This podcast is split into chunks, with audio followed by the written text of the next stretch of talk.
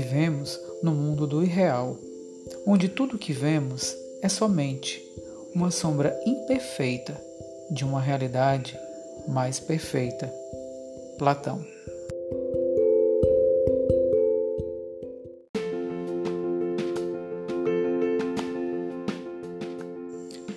Bem-vindo ao podcast DNA Cósmico. Continuamos com a série A Jornada para Casa. Chegamos agora ao 12 episódio O Confronto. Como havia falado no episódio anterior, Michael Thomas chegaria agora à Casa Dourada. Mas acho melhor dividir o episódio em dois.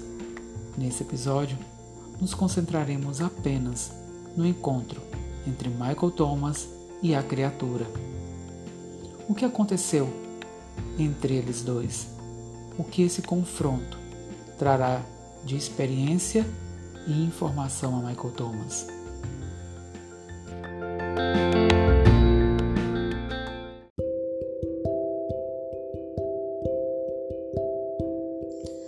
Michael Thomas continua sua jornada rumo à última casa. Ele estava praticamente no automático. Embora cauteloso, observando tudo à sua volta, sua mente estava repleta de pensamentos sobre a decisão que havia tomado. Permanecer em sua jornada, ao invés de voltar para a terra. Sentia-se relaxado e com o coração elevado. Olhou à sua frente e viu a trilha sombria e sentiu-se só, entristecido e com um profundo sentimento de perda permanente. Ninguém havia morrido. No entanto, um ponto em seu coração estava de luto. Ele andava para frente, imerso em seus pensamentos, não percebendo que o terreno mudava devagar, mas drasticamente.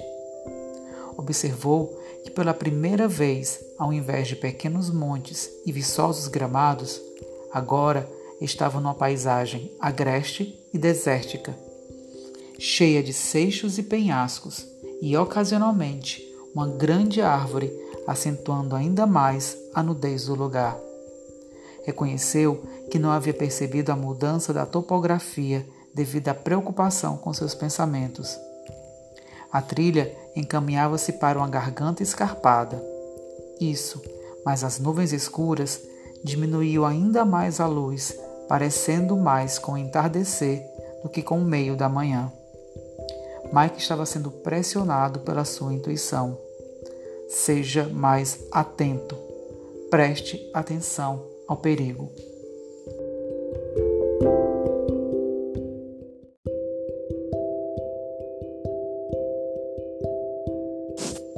Mike percebeu que estivera caminhando por mais de uma hora e estava desligado do mundo e imerso em seus pensamentos.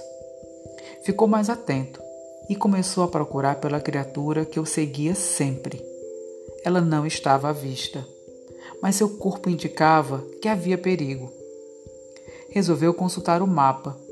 Havia algo de estranho. O mapa mostrava a fenda onde estava e a área ao seu redor. Mas havia um ponto branco no mapa, como se algo tivesse sido apagado.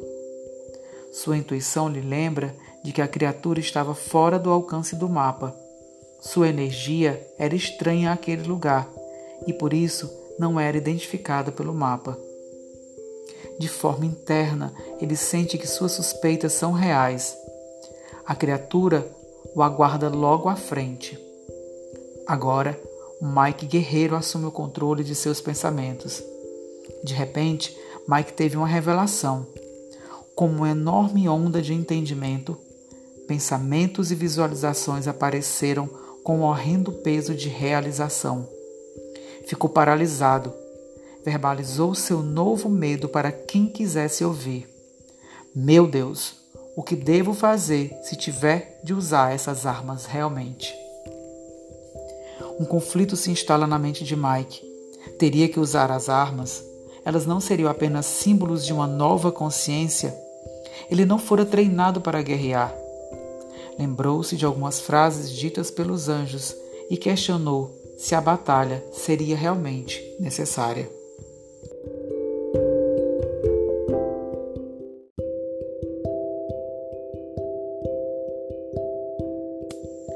Ele era um guerreiro da luz, e batalhas e armas eram coisas de uma velha vibração, pensou ele. Ao ouvirem seus questionamentos, os anjos lhe explicam que a luta aconteceria porque o seu opositor representava uma velha energia. Sua biologia não vibrava na mesma frequência que a de Mike. A criatura não fazia parte de sua família espiritual e não havia amor naquele ser. Branco lembra de que Mary também não era guerreira enfrentou seus monstros e os venceu. Mike observa o lugar à sua volta e percebe, percebe que o lugar não oferecia saídas. Não havia como fugir daquele lugar. Pelo menos ele sabia onde a criatura estava. Quanto mais pensava sobre isso, mais confiante ficava sobre a batalha que se apresentava. Sua nova vibração o estava ajudando e ele sabia disso. Começou a sentir uma paz que não parecia lógica, mas espiritual. Estava começando a se sentir poderoso, apesar de não saber exatamente com que ele iria se deparar ou como lidaria com isso. Era tudo adequado, Mike pensou, e depois esse lugar era mesmo assim. Ele analisou. O futuro não está disponível ainda, mas de alguma forma já aconteceu na mente de Deus. Portanto, a solução para essa situação já fora revelada. Somente ainda não foi liberada para mim. Como antes, vou saber quando chegar lá. Tenho a sabedoria e o poder, e esta é a minha terra. Tenho a vantagem de estar em casa.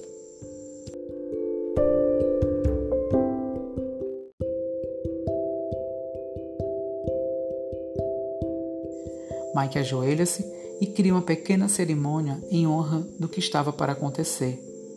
Tocou cada peça do seu equipamento de batalha e disse para o que serviam. Repetiu a si mesmo as coisas que Laranja havia lhe ensinado sobre equilíbrio. Ficou cerca de 20 minutos agradecendo por ter sido escolhido para a batalha, contra aquilo que estivesse depois da curva. Honrou a terra e a sua própria existência. Reconheceu o seu lugar na família espiritual e então se levantou, pronto para a batalha, tão pronto quanto poderia estar fosse lá o que fosse.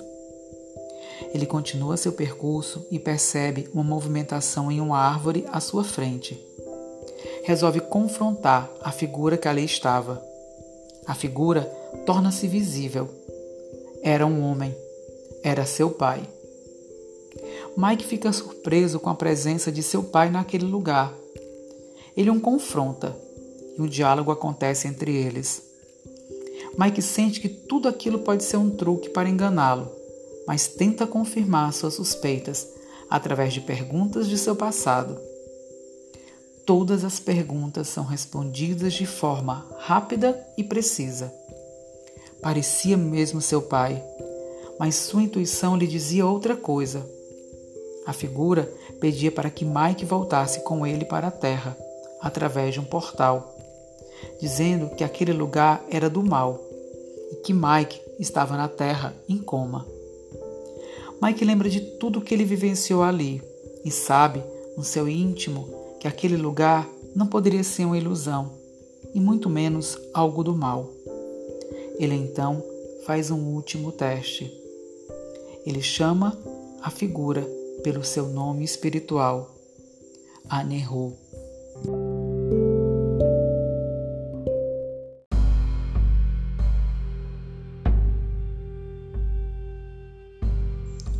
O nome não é reconhecido pelo suposto pai.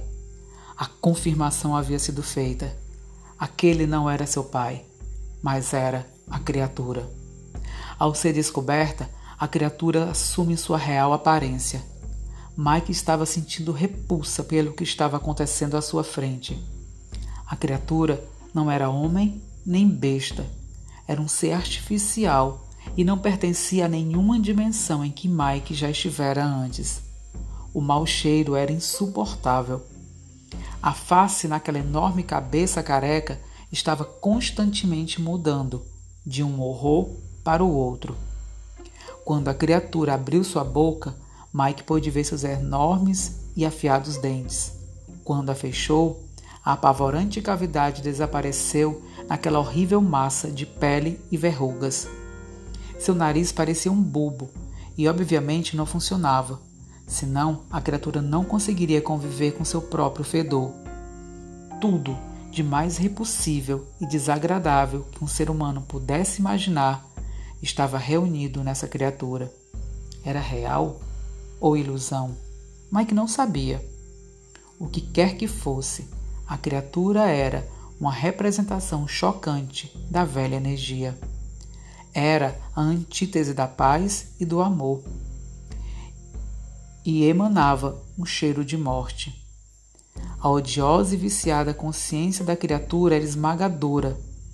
Ela olhava para Mike com desprezo, como se ele fosse um inseto, prestes a ser esmagado, sem piedade ou remorso. A criatura era guiada pelo ódio que sentia ao mundo de Michael e focalizava e projetava nele a energia resultante daquele sentimento. Mike se prepara para o combate, mas precisa entender sobre o seu adversário.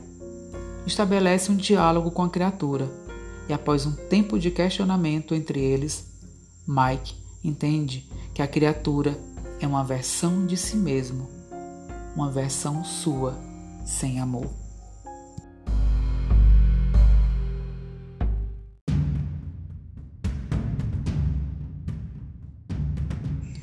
Sou parte de você, Michael Ike. Esse é o verdadeiro Michael Thomas. Eu sou a sua parte forte.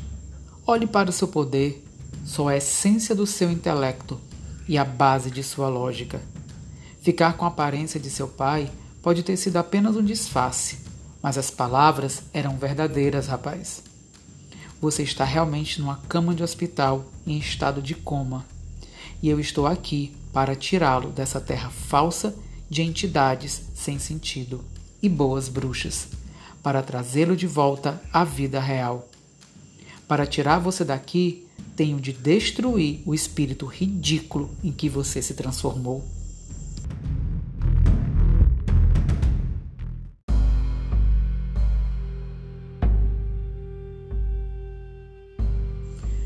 criatura tenta convencer Michael Thomas de que aquele lugar e o seu novo eu eram fracos e ilusórios. Mike avança sobre o monstro e, com uma rapidez que desconhecia, sobe em uma rocha de dois metros de altura e fica mais próximo da criatura. Ela não acreditou que Mike havia investido contra ela, mas acreditava na sua vitória sobre ele. A criatura não espera e ataca Michael Thomas.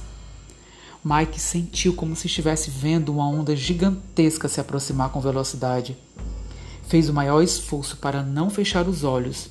Naquele instante, uma luz de incrível intensidade apareceu sair da lâmina de sua espada e atingiu o monstro com uma força incrível. O impacto não paralisou os movimentos da criatura, mas serviu para desviá-la para o lado. Mesmo sem equilíbrio, foi capaz de mandar uma explosão de luz em direção a Mike, que automaticamente colocou seu escudo como proteção. Apesar de ter certeza de que o poderoso punho da besta fosse derrubá-lo com um simples golpe. Mas o escudo e a armadura fizeram novamente o mesmo que haviam feito durante a primeira tempestade. A armadura cercou Michael Thomas imediatamente com uma bolha de luz protetora o escudo lançou uma série de intensos disparos de trepidação contra o braço do monstro que se aproximava. A luz parecia fulgurante ao redor de Michael, indo em todas as direções. O cheiro de ozônio no ar, criado pela interação da matéria contra a antimatéria, era pungente. Em vez do soco estonteante que Mike esperava, a criatura foi instantaneamente repelida pela luz protetora. Era uma força tão poderosa que conseguiu levantar o monstro do chão e jogá-lo para trás a uma certa distância. Mike, incólume, continuava no mesmo lugar que sempre estivera.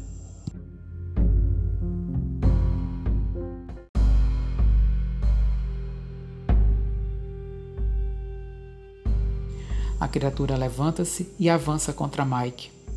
Ele, de repente, encontrou-se correndo entre as pernas grossas e enormes do gigante. Ao passar debaixo da criatura, estendeu o braço, brandindo a espada, a fim de que ela cortasse as entranhas da besta com um facho de luz. Além disso, Mike empurrou uma das pernas com o escudo, e a pele esverdeada foi poderosamente repelida, como um imã batendo no outro de polaridade oposta. Um súbito clarão de luz suspendeu a criatura, que, arrebatada, ficou contorcendo-se no ar, como um campeão de mergulho dando um salto duplo. Aterrizou com força, berrando de dor e em agonia. Rolou e rugiu seu protesto, terminando no solo, ferida e chamuscada. Faíscas continuavam saindo entre as pernas da besta, onde Mike havia feito estragos com a sua espada. Os dois estão em lados opostos, cada um em seu campo. Mike não espera o ataque do seu opositor. Ele estava longe demais para o seu oponente ferido revidar. Focalizou a parte mais vulnerável do monstro e, antes que a imensa besta pudesse reagir, estava permitindo que as luzes de sua espada e a polaridade reversa de seu maravilhoso escudo fizessem seu trabalho. Numa tentativa desesperada de escapar de seu atacante, a criatura começou a balançar seus braços com selvageria.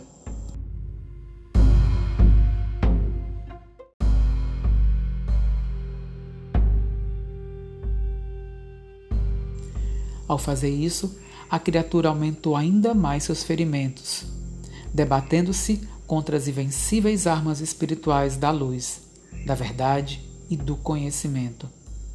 A cena era algo para se guardar na memória, não apenas um espetáculo de luzes de incríveis proporções, mas os sons eram emocionantes. As armas da batalha espiritual levantaram suas vozes combinadas em um alto e harmonioso canto de vitória. Laranja nunca havia mencionado que todas aquelas armas cantavam. O último conflito durou menos de um minuto. A energia disparada pela espada e escudo rapidamente derrotou a criatura. Todo o seu nauseante corpo ficou espichado à frente de Mike, como uma pilha imunda de carne pútrida. O mau cheiro do sangue dos diversos ferimentos agrediam suas narinas. De repente, as armas de batalha cessaram seu canto, e o horrível monstro de pele verde, espalhado pelo chão, começou a perder a sua substância. Mike sabia que a morte da criatura era simbólica. Ele havia entendido que aquela era sua parte e estaria sempre com ele. As armas da batalha são absorvidas pelo corpo de Mike. Agora elas eram partes do seu ser. Os anjos celebram com ele sua vitória. E agora era a hora de chegar à última casa e encontrar o seu lar.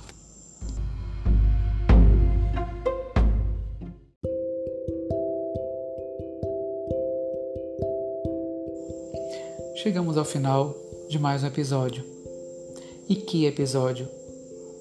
O encontro entre as duas versões de Michael Thomas a versão nova, a versão com a luz, a verdade e o conhecimento, e a sua versão antiga, a versão sem amor, sem luz e sem divindade. Para que Michael Thomas chegue à última casa, a Casa Dourada, era necessário que essas duas partes se encontrassem. Era necessário que o confronto acontecesse. Michael Thomas precisava compreender que esse lado escuro, essa sombra, continuaria dentro dele e que a única forma de dominá-la ou de acolhê-la seria permanecendo na luz, na verdade e no conhecimento. Michael Thomas precisava compreender que ele, como um ser que cria sua realidade, como um ser divino que é, ele pode fazer escolhas ele pode escolher entre permanecer no amor, na alegria, ou ir para a tristeza, o ódio e a inveja. Mike compreende que A vida é sim cheia de altos e baixos, mas ele pode escolher qual vibração ele quer, em que realidade ele quer permanecer. Na realidade do ser divino que ele é, ou deixar que aquela criatura, que é a sua sombra, prevaleça e o domine novamente. Espero que você tenha gostado desse episódio. Prometo que o próximo episódio, Mike chegará à Casa Dourada e você terá uma enorme surpresa com o anjo que o aguarda lá. Será tão emocionante quanto esse. Te aguardo no próximo episódio.